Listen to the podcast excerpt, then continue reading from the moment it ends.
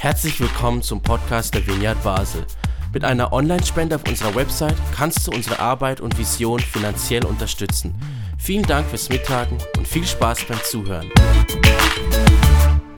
Also ich bin ja so froh, dass es uns jetzt allen gut geht und euch auch, weil ich habe gedacht, es ist sicher so, ähm, als ihr gelesen habt, worüber ich heute sprechen möchte, dann habt ihr gerade das nötig, dass wir alle so machen, weil ihr habt sicher gedacht, ach schon wieder, das kenne ich jetzt langsam gut genug, die Geschichte vom verlorenen Sohn, aber wartet's ab. Die Geschichte von diesem verlorenen Sohn. Ich komme gleich drauf, aber ich möchte zuerst ein paar Dinge benennen, so das Umfeld, warum hat Jesus diese Geschichte erzählt? Was war so überhaupt los? Jesus war so voll in seinem Dienst. Er hat jetzt gerade begonnen zu wirken. Er heilt Kranke, er, er, begegnet den Armen, er kritisiert die Reichen, er fordert die religiöse Elite heraus, er ermutigt seine Jünger. Er ist so richtig voll im Schuss und ist unterwegs und breitet das Reich Gottes aus. Er ist voll dran. Und gleichzeitig nimmt der Unmut, der Ärger der Pharisäer zu. Mit dem gleichen Maß wie Jesus beginnt, nimmt auch der Ärger der Pharisäer zu. Gegen Ende von Kapitel 13 im Lukas-Evangelium lesen wir zum Beispiel, wie gerade ein Pharisäer Jesus warnt. Er sagt ihm, geh lieber fort von hier, wenn du am Leben bleiben willst. Also eine Morddrohung eines Pharisäers. Und was macht Jesus? Als nächstes lesen wir, und das ist alles der Kontext der Geschichte vom verlorenen Sohn. Als nächstes lesen wir, dass Jesus einen Mann mit geschwollenen Armen und Beinen heilt. Und das im Haus eines Pharisäers. Ausgerechnet im Haus eines Pharisäers. So in der Höhle des Löwen eigentlich. Als nächstes lesen wir, wie Jesus eingeladen war zum Essen. Und dort beim Essen steht er auf und sagt, eigentlich wäre es viel mehr wert, wenn man Arme einladet, Blinde, Krüppel, solche, die nichts zurückgeben können, als diese einzuladen, die schon sowieso befreundet sind oder dies schon fast erwartet. Also schon wieder ein Affront. Er ist eigentlich eingeladen und sagt, lade doch lieber die Armen ein. Dann lesen wir als nächstes in Lukas 15, wie Jesus immer mehr sich mit Steuereintreibern umgibt, mit Sündern, mit Prostituierten, mit Armen, mit Leuten aus dem Rand der Gesellschaft. Da kamen immer mehr und wollten Jesus hören und das ärgerte diese Pharisäer noch mehr. Sie warfen Jesus vor, jetzt ist er sogar noch mit Sündern. Er ist mit ihnen, lässt sich einladen. Er spricht nicht nur mit ihnen, er geht noch zu ihnen nach Hause, und sitzt an den Tisch und sie essen zusammen. Unglaublich. Dabei ist es gut zu wissen, dass in der damaligen Kultur im Orient Gastfreundschaft und Essen das höchste der Gefühle war. Das war viel mehr als heute bei uns. Das war tiefste Kultur. Es ging nichts über Gastfreundschaft. Gemeinsam essen war das höchste an Aufmerksamkeit. Essen war Ausdruck der Freundschaft, Ausdruck von Wertschätzung, Ausdruck von Akzeptanz, Ausdruck von Goodwill. Also wenn die da sagen, jetzt ist er noch mit Sündern, dann war er nicht nur eingeladen, dann heißt das, er lässt sich auf sie ein und bringt ihnen Wertschätzung entgegen, den Sündern. Alles Dinge, die vielleicht die Pharisäer selbst auch gerne gehabt hätten. Aber durch ihre religiöse Arroganz, die sie gelebt hatten, schnitten sie sich selbst irgendwie von dieser Gemeinschaft ab. Wer wollte schon, der nicht Pharisäer war, mit denen essen? Nun bemerkten sie, dass Jesus eingeladen wurde, bei den Sündern ist, eingeladen ist, Gemeinschaft hat und das stört sie. Jetzt ist es noch wichtig zu wissen, die ganze Diskussion der Pharisäer zusammen mit Jesus spielte sich öffentlich ab. Viel Volk war bereits aufmerksam geworden auf diesen Jesus. Er hat geheilt, er hat mit Menschen gesprochen, hat sie befreit, hat Wunder getan und sie wurden aufmerksam. Und wenn irgendjemand Jesus kritisierte wie die Pharisäer, dann war das nicht nur im stillen Kämmerlein, sondern das war in der Öffentlichkeit. Das bekamen alle mit. Das ist extrem wichtig zu verstehen. Die ganze Thematik, eingeladen zu sein, mit den Sündern zu essen, Ärgernis, Diskussion mit Jesus war öffentlich. Das ist so wichtig, weil zur damaligen Zeit eine Schamkultur herrschte. Was heißt das? Schamkultur. Wir leben eher in einer Schuldkultur. Das heißt, bei uns geht es immer darum zu vermeiden, dass man irgendwie schuldig ist. Niemand will schuld sein. Schuld sein ist nicht so gut, also vermeidet man immer Schuld und es dreht sich alles um die Frage der Schuld. Ist das richtig oder falsch? Bin ich schuld oder nicht? Das ist die Schuldkultur. Aber die Schamkultur, hatte einen ganz anderen Ansatz. In der Schuldkultur ging es um die Frage des Einzelnen. Bin ich schuld? Bist du schuld oder nicht? In der Schamkultur geht es darum zu vermeiden, dass man vor anderen beschämt wird. Zu vermeiden, dass man vor anderen Menschen das Gesicht verliert. Zu vermeiden, nicht, dass man etwas falsch macht, sondern dass man nicht erwischt wird. Nicht, dass man nicht schuldig ist, sondern dass man nicht schlecht dasteht vor anderen Menschen. Denn das würde einen beschämen. Das war tiefste Schamkultur. Und das war so stark, dass das ganze Leben hat sich darum gedreht, ja nicht erwischt zu werden, ja nicht beschämt zu werden. Denn das würde zu einem öffentlichen Wertverlust führen. Das Gesicht zu verlieren war das Schlimmste, was es gibt. Was falsch machen, kein Problem. Aber das Gesicht verlieren, kann es nicht geben. Öffentliche Verachtung führte zu Isolation, zu Einsamkeit. Und in einer Gesellschaft, wo Gastfreundschaft und Essen das höchste Gut ist, das beißt sich so richtig. Die Schamkultur führt zu Einsamkeit. Also ist es undenkbar, dass Fehler öffentlich bemerkt werden. Und nun kommt dieser Jesus und kritisiert die Pharisäer öffentlich. Und die Pharisäer, Pharisäer kritisieren, kritisieren Jesus öffentlich. Da passiert was mit dieser Schamkultur. Wie sie, solange ein Streit privat war, einfach unter sich, war es nicht so schlimm. Aber sobald es öffentlich wurde, lief man Gefahr, ausgestoßen zu werden, beschämt zu werden, das Gesicht zu verlieren und alles drehte sich nur darum, Scham und Schmach zu verhindern. Nun in dieser Kultur, da setzt sich Jesus mit Sündern zusammen. Und das war ein Akt, der Schande über ihn bringt. Er ist mit ihnen. Er gibt den Sündern, den Armen Aufmerksamkeit und nicht den Pharisäern. Und so ist er im Konflikt mit den Pharisäern. Und als sie ihm das so vorwerfen, nun isst du sogar mit denen, du bringst ihnen Wertschätzung entgegen, als Antwort auf diese Vorwürfe in diesem Kontext erzählt Jesus die Geschichte vom verlorenen Schaf, von der verlorenen Münze und nun vom verlorenen Sohn. Ich fasse die nur kurz zusammen. Ihr könnt die gerne lesen in Lukas Evangelium Kapitel 15 ab Vers 11. Die Geschichte Jesus erzählt, dass da war ein Sohn, ein Vater hatte zwei Söhne und der Jüngere verlangt vom Vater, zahle mir dein Erbe aus und will ausziehen. Und der Vater, der lässt ihn gehen. Also ich weiß, was das bedeutet, weil mein Sohn gerade gestern ausgezogen ist. Ja, das macht etwas mit einem. Und der Vater lässt seinen Sohn ziehen, lässt ihn gehen. Nun reist dieser Sohn mit dem Geld, verschleudert sein Geld da und dort und lebt und ausschweifend und gibt keine Sorge bis er nichts mehr hat. Und wie das so ist, wie sagt man, wenn man kein Glück hat, kommt noch Pech dazu. Jetzt hat er schon kein Geld mehr und jetzt kommt eine Hungersnot. Da kann er ja eigentlich nichts mehr dafür. Da kommt eine Hungersnot und die trifft ihn so hart, bis er bei einer, Schweine, bei einer Schweinefarm landet und vor Hunger fast stirbt. Und dort unten, da erinnert er sich an seinen Vater und will umkehren. Plötzlich denkt er, ja, vielleicht war es doch nicht so gut und ich gehe wieder zurück und frage ihn, ob ich nicht als Billigarbeiter, als Sklave bei meinem Vater arbeiten könnte.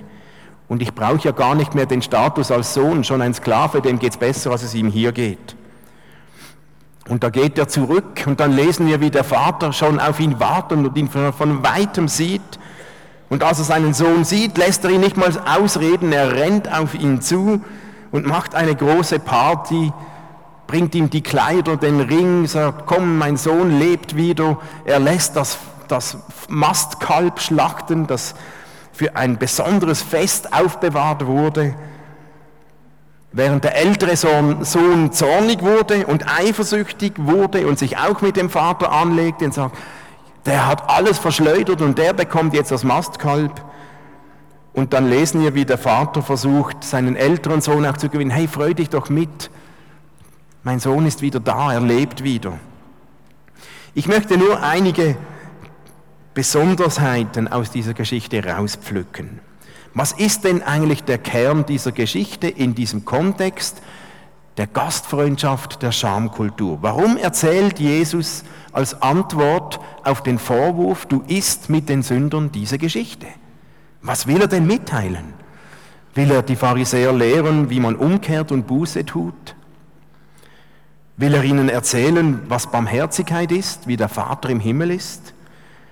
Will er ein Bild davon geben, wie Gott sich danach sehnt, dass Menschen zurückkommen? Ja, und ich denke, von all dem steckt etwas drin in dieser Geschichte. Aber ich entdecke da noch eine andere Thematik. Und die hat mit dieser Familie zu tun, mit Gemeinschaft. Zunächst einmal schauen wir, was war das Problem dieser Familie, das in dieser Schamkultur die große Schande über die Familie brachte. Wir sehen da ein Versagen innerhalb der Familie und diese drei Personen, vor allem die beiden Söhne, die treten Gemeinschaft in der Familie so richtig mit Füßen. Familie war doch das höchste Gut, Gastfreundschaft. Das Problem des jüngeren Sohnes, sein großes Problem war nicht sein ausschweifender Lebensstil oder dass er das Geld verschleudert hatte. Ja, das kann es geben. Das große Problem ist, er hat etwas gemacht mit dem Familiensystem, mit der Gemeinschaft in der Familie. Normalerweise in der damaligen Kultur war es so, dass der älteste Sohn bekommt immer zwei Drittel des Erbes und der jüngere Sohn bekommt ein Drittel. Das war so geregelt. Außer wenn der Jüngere das Erbe forderte, solange der Vater noch lebte. Sonst verteilte man das Erbe, nachdem der Vater gestorben ist. Wenn ihm der Jüngere vorzeitig das Erbe forderte, und das war okay, das gab es, dann wurde das Erbe 50 zu 50 aufgeteilt und nicht mehr zwei Drittel zu ein Drittel zugunsten vom Älteren. Und ihr könnt euch vorstellen, das hat was mit seinem Bruder gemacht, mit dem älteren Sohn. Das hat ihn derart in Rage gebracht und die Beziehung zu seinem Bruder kaputt gemacht, dass er später, als der Vater ihn besänftigen wollte, er dem Vater den Vorwurf machte, dein Sohn kommt zurück und du schlachtest das Kalb. Er hätte ja auch sagen können, mein Bruder kommt zurück. Er distanziert sich und sagt, dein Sohn, er nimmt sich selbst raus. Das hat was mit diesem Sohn gemacht. Und auch der ältere Sohn, dass er sich dann so abgrenzt und sagt, das ist nicht mehr mein Bruder, das ist noch dein Sohn, ging gar nicht in dieser Kultur. Nun, wenn das Erbe ausbezahlt wurde, dann hatte der Sohn, der das Erbe bezahlt äh, bekam, die absolute Pflicht, für den Lebensabend seines Vaters zu sorgen. Es war nicht verboten, einen Teil des Erbes selbst zu benutzen, aber er hatte die Pflicht, für die Unterhalt seiner Eltern, seines Vaters zu sorgen. Das musste sein. Und wer das nicht tat, brachte unglaubliche Schande über die Familie. Und nun zog dieser jüngere Sohn mit der Hälfte des Erbes einfach aus. Er kümmerte sich gar nicht um seinen Vater. Er vernachlässigte ihn. Und das brachte unglaubliche Schmach und Schande über den Vater, weil das bekam jeder mit. Und der ältere Sohn, der schloss sich dann in diesem Sog fast an, da ging irgendwas kaputt an, an Freundschaft, an Familiensystem, und er rebellierte gegen diesen Vater und sagt, warum bekam ich das Festkalb nie, das Mastkalb? Ich war immer da, ich habe für dich gearbeitet. Der Jüngere, der hat quasi das Erbe geklaut. Warum bekam ich es nicht? Warum bin ich nicht schon lange Boss geworden? Weil der Chef konnte über das Mastkalb entscheiden. Und er forderte nicht nur das Kalb für sich, eigentlich sagte er, warum bin ich nicht schon lange Boss? Und damit sagt er auch, warum bist du überhaupt noch da? Wäre doch besser, du wärst schon längst gestorben, dann wäre ich endlich der Boss, dann könnte ich das. Und so rebellierte er gegen diesen Vater. Und das bekam die ganze Dorfgemeinschaft mit. Beide dieser Söhne, die haben das Erbe, der, der Jüngere hat das Erbe anders aufgeteilt, der hat nicht für den Vater gesorgt, der Ältere, der wollte Chef sein und die traten Familiensystem dazumals mit den Füßen. Und das Dorf bekam das mit. Und die wussten ganz genau, mit diesem Auszug, mit diesem Familiensystem, das durfte nie, nie öffentlich werden. Vielleicht gab es viele solche Familien. Öffentlich werden durfte das nicht, aber das bekam das Dorf mit. Und damit brachten sie solche Schande über die Familie. Nicht nur über sich selbst, sondern auch über den Vater. Und der junge Sohn, der wusste das ganz genau. Der wuchs auf in dieser Kultur. Und als er sich entschied, zurückzukehren zum Vater, da wusste er, was auf ihn zukommt.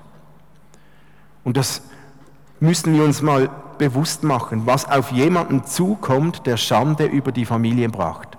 Als der zurückkam, als erstes wurde er wahrscheinlich von Kindern gesehen, die ihn spottend begleiteten. Man wird über diesen Sohn, sobald man ihn sieht, die Nase rümpfen mit den Fingern auf ihn zeigen. Der wird mit Steinen beworfen. Der wird bespuckt werden. Er wird verachtet werden. Er wird beschumpfen werden. Es wird eine Art, ein Spießrutenlauf durch die Menge. Und die Familie wird die ganze Schande noch öffentlich noch stärker zu spüren bekommen. Der Junge nahm das in Kauf. Ich gehe zurück und dann werde ich halt bespuckt und beworfen mit Steinen. Ich gehe zurück. Und nun kommt dieser Vater und wie er mit dem umgeht, die Lösung davon war auch unglaublich. Als der mitbekommt, dass, dein, dass sein Sohn kommt, und das war ja nicht erst zwei, drei Tage, aber anscheinend hat er immer gewartet und Ausschau gehalten, als der mitbekommt, rennt er ihm entgegen. Und das lesen wir so schnell. Jetzt ist aber mit dem Rennen macht der Vater viel mehr als wir so schnell lesen. Weil Rennen für einen älteren Mann in dieser Kultur war absolut verboten. Ein älterer Mann, der, renn, der rannte, der brachte genauso Schande über sich wie der jüngere Sohn. Weil zum Rennen musste er sein langes Kleid hochziehen damit er Beinfreiheit hatte, sonst konnte er nicht rennen. Und ein Mann, der sein Kleid hochzieht, damit er rennen kann, entblößt seine Füße, seine Beine und das brachte Schande über ihn. Jetzt stellen wir uns vor, der Vater sieht seinen Sohn und verzichtet eigentlich auf sein Recht, auf seine Ehre und rennt ihm entgegen im Wissen, jetzt trifft die Schande auch mich. Er hätte streng sein können, er hätte richten können, er hätte sich selbst einfach nur noch hinstellen können und warten, aber er selbst setzt sich nun dieser Schande aus. Er rennt zu seinem Sohn und kommt quasi mit ihm zusammen zurück. Das heißt, er teilt die Schande mit dem Sohn. Er lässt ihn nicht alleine Spießruten laufen durch die spottende Menge. Er sagt sich, ich teile diese Schmach und ich laufe mit dir zusammen zurück. Der Vater wusste genau, wenn ich renne, dann werde ich auch ausgelacht, dann werde ich auch bespuckt, dann werde ich auch mit Steinen geworfen. Aber er lässt das, er lässt das zu, er lässt seine Ehre los, trägt die Schande seines Sohnes mit sich und damit stellt er die Wiederherstellung der Beziehung über das Recht und das Gesetz. Unglaublich eigentlich. Niemand machte das. Weil die Schande war so stark in dieser Kultur. Und dann auch der Vater nochmals Unerwartetes mit dem älteren Sohn, als der das Mastkalb gefordert hatte. Da sagt der Vater, hey, alles was mein ist, ist dein. Auch hier wieder, er hätte ja auch auf der Ebene von Recht und Gesetz antworten können, aber nein, hier war es eine Herzensaussage. Gibt es eine größere Aussage eines Vaters, als seinem Sohn zu sagen, alles was mein ist, ist dein?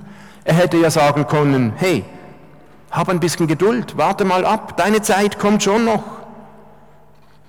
Aber nein, der Vater war bereit, nicht nur seine Ehre zu opfern für den jüngeren Sohn, sondern alles loszulassen für den älteren, um seine Familie wieder zu gewinnen. Alles, was mein ist, ist dein.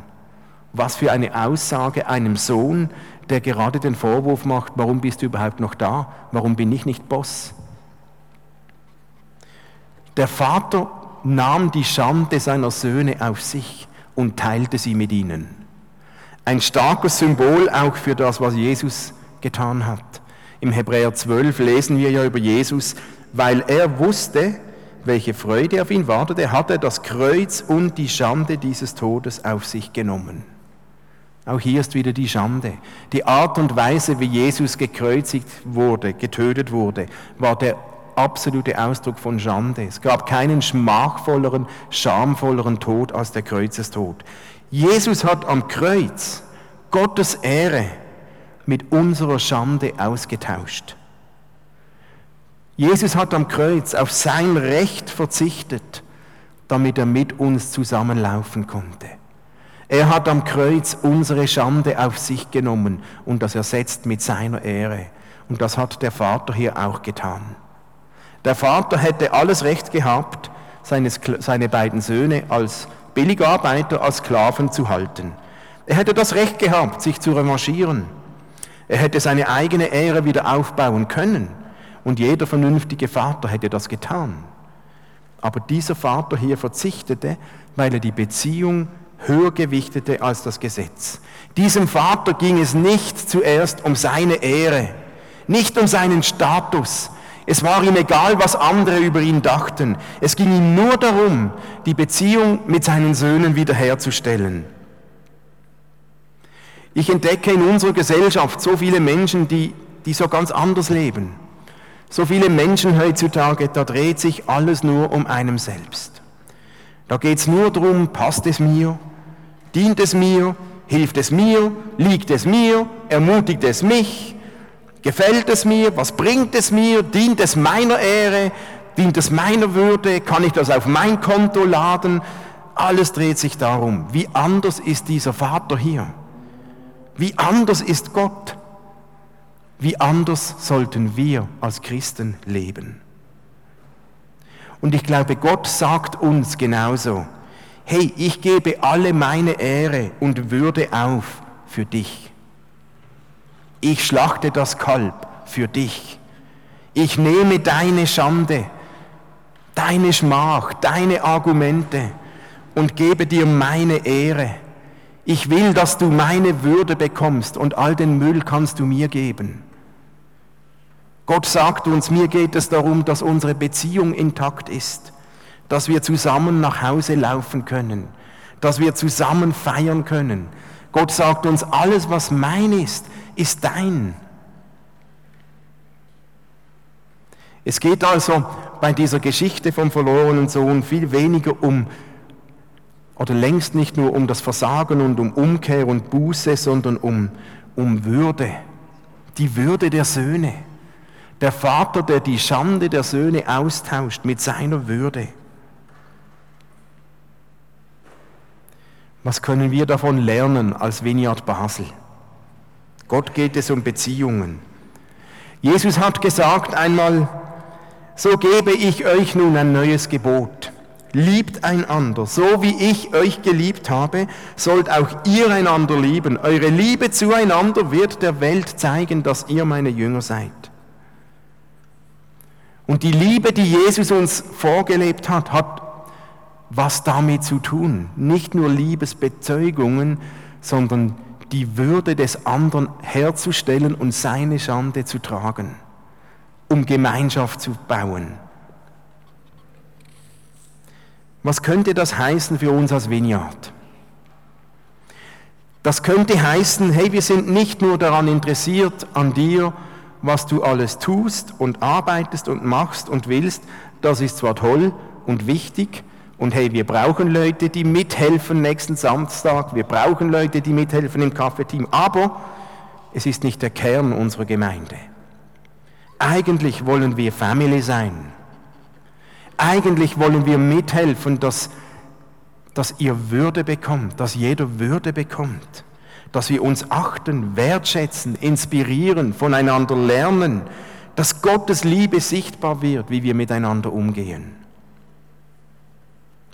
Darum sind uns auch Kleingruppen wichtig, Big, Gemeinschaften, Dienstgruppen. Wir sind nicht nur interessiert nur an Gottesdienstbesuchern, die nach zwei Jahren frustriert wieder gehen, weil sie gar keine wirkliche Gemeinschaft gefunden haben. Wenn du, wenn du in keiner solcher Kleingruppe bist, wenn du nicht irgendwo, irgendwo andocken konntest und Gemeinschaft bauen, wenn du nicht in einer Dienstgruppe, in einer Kleingruppe, in einer Big bist und gerne irgendwo andocken möchtest, dann, dann komm auf mich zu. Komm nach dem Gottesdienst auf mich zu. Schreib mir ein Mail. Ihr habt die E-Mail-Adresse auf dem Predigtzettel. Melde dich bei mir. Ich helfe dir gerne. Wir wollen, dass etwas von Familiensein miteinander lebt. Wenn du Besucher bist heute, wenn du Beobachter bist, wenn du Gast bist, wenn du Freund bist oder Kritiker oder Bestauner, oder wenn du einfach nur punktuell da bist bei uns im Gottesdienst, dann lade ich dich ein. Sei nicht nur Besucher und Gast und irgendwie, sondern mach einen Schritt und werde Teil einer Family. Du bist herzlich willkommen bei uns. Oder werde Teil einer Family, wo du herkommst.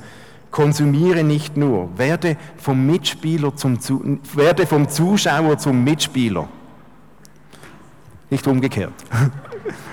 Okay? Also, wenn du gerne zum Mitspieler werden würdest, wenn du gerne ein Teil der Family sein möchtest, dann gibt es einen nächsten Kennenlernabend gegen Ende Oktober, am 20. und 27. Oktober und hinten beim Ausgang liegt eine Liste, da könntest du dich gleich einschreiben und dich anmelden. Das ist der Weg, wie du mit dabei sein kannst bei uns als Family. Paulus hat im Römerbrief auch was dazu gesagt, zu der ganzen Thematik. Er hat gesagt, lasst im Umgang miteinander Herzlichkeit und geschwisterliche Liebe zum Ausdruck kommen. Und dann sagt er, übertrefft euch gegenseitig darin, einander Achtung zu erweisen. Eine andere Übersetzung sagt, übertrefft euch gegenseitig damit, übertrefft euch mit gegenseitigem Respekt. Hey, stellt euch das mal einen Moment vor. Wie wäre ein Sonntag, ein Gottesdienst, wenn wir alle nicht einfach nur kommen und mal schauen, was mir geboten wird, sondern wenn wir alle kommen mit dem Ziel, uns gegenseitig zu übertreffen mit Achtung und Respekt. Stellt euch das mal einen Moment vor. Nicht nur, ich komme und möchte Achtung und Respekt weitergeben. Ich will sogar schneller sein als du. Ich will dich übertreffen mit Achtung und Respekt. Ich glaube, das würde was machen mit uns als Gemeinde. Lasst uns doch so im Monat September, im nächsten Monat, so einen, eine Art, einen Monat der Achtung, einen Monat der Ehre machen. Lasst uns versuchen, im nächsten Monat mal dem auf die Spur zu kommen. Uns versuchen, gegenseitig mit Respekt und Achtung zu übertreffen. Wie wäre das? Im nächsten Monat investieren wir alle, um möglichst viele andere aus der Vineyard zu übertreffen, mit Respekt, mit Achtung, mit Würde. Vielleicht kommst du da nicht in den Gottesdienst einfach nur, damit du gesegnet und erfüllt wirst, Vielleicht kommst du dann den, in den Gottesdienst mit dem Ziel, dass du jemanden anders segnen kannst, bevor er dich segnen kann. Irgendwie, praktisch, geistlich, wie auch immer. Sei schneller als der andere. Vielleicht sitzt du dann nicht nur hier im Gottesdienst und wartest mal, was dir geboten wird und hältst, vielleicht sitzt du dann hier mit Argusaugen und schaust, Wen habe ich noch nicht übertroffen mit Achtung? Wen könnte ich überraschen? Wem könnte ich was Gutes tun? Wem habe ich noch nicht? Du bringst einen Segensspruch, ein Wort von Gott, ein Wort der Ermutigung, das Ehre und Würde fördert. Vielleicht kommst du dann im nächsten Monat und machst du einen Monat der Dankbarkeit. Und vielleicht sagst du ganz bewusst jemandem, hey, schön, dass du da bist. Danke für dein Lachen, das tut mir so gut. Danke für deinen freundlichen Blick. Danke für deine Treue. Danke, dass du da bist. Danke, dass du schon um halb vier hier warst und die Bühne aufgebaut hast. Danke, dass du mit den Kindern was gemacht hast, währenddem wir hier sitzen. Danke, dass ich kommen kann und Kaffee trinken kann, schon vor dem Gottesdienst. Danke, dass hier Licht aufgebaut ist. Danke, dass du gekommen bist. Wie wäre das, wenn wir das ganz bewusst drehen und nicht nur, wir sind manchmal so schnell darin zu sprechen, ähm, hast du schon gehört, also hat dir das auch nicht so gepasst oder ja, das war jetzt noch schwierig letzte und der hat was gesagt. Wir sind so schnell drin, miteinander auszutauschen, was, was eher nicht so Respekt und Ehre fördert. Aber wenn wir das mal bewusst einen Monat kehren, also ich hätte Lust, das anzupacken. Vielleicht übertrieben, vielleicht, aber ein anderer versuchen zu übertreffen mit Freundlichkeit, mit Achtung, mit Ehre versprühen. Ich glaube, das, wird, das würde was mit uns als Gemeinde machen. Und da bekommen Gäste, Besucher, Freunde, Bekannte und Unbekannte alle etwas davon ab. Aber ich glaube, dass es in dieser Geschichte vom verlorenen Sohn ganz viel darum geht. Was sind wir bereit zu investieren, um Gemeinschaft, um Freundschaften wiederherzustellen und einander Ehre und Würde zu geben? Und wir sind nicht blauäugig. Wir sind eine Gemeinde, denn eine Gemeinde, eine Gemeinschaft, da ist man sich nicht immer einer Meinung, da ist nicht überall immer nur Friede, Freude, Eierkuchen, da werden Fehler gemacht, da werden Menschen verletzt, enttäuscht, da ist nicht alles so schön, wie wir das gerne hätten. Hey, wir sind Menschen, das passiert uns allen. Aber dennoch, die Bedingung des Vaters war nicht, okay, er hat ja eigentlich nichts Schlimmes gemacht. Doch, er hat was gemacht. Aber er hat gesagt, ist egal, ich will deine Ehre wiederherstellen. Ich will die Gemeinschaft mit dir und deswegen nehme ich deine Schande und gebe dir meine Ehre. Das ist Gott. Der Vater war bereit, seinen Ruf, sein Ansehen, seine Ehre, sein Vermögen loszulassen. Hauptsache, er konnte die Beziehung wiederherstellen. Jesus war bereit, sein Leben loszulassen, die Schmach, die Schande des Kreuzes zu ertragen. Hauptsache, er konnte die Beziehung mit uns wiederherstellen. Da sollte es uns doch eigentlich möglich sein, einen Monat oder auch länger unseren eigenen Vorteil loszulassen, nicht zuerst auf unser Wohl zu schauen, sondern den anderen zu ehren und ihm zuvorzukommen, um ihm Achtung und Respekt entgegenzubringen. Lasst es uns doch versuchen.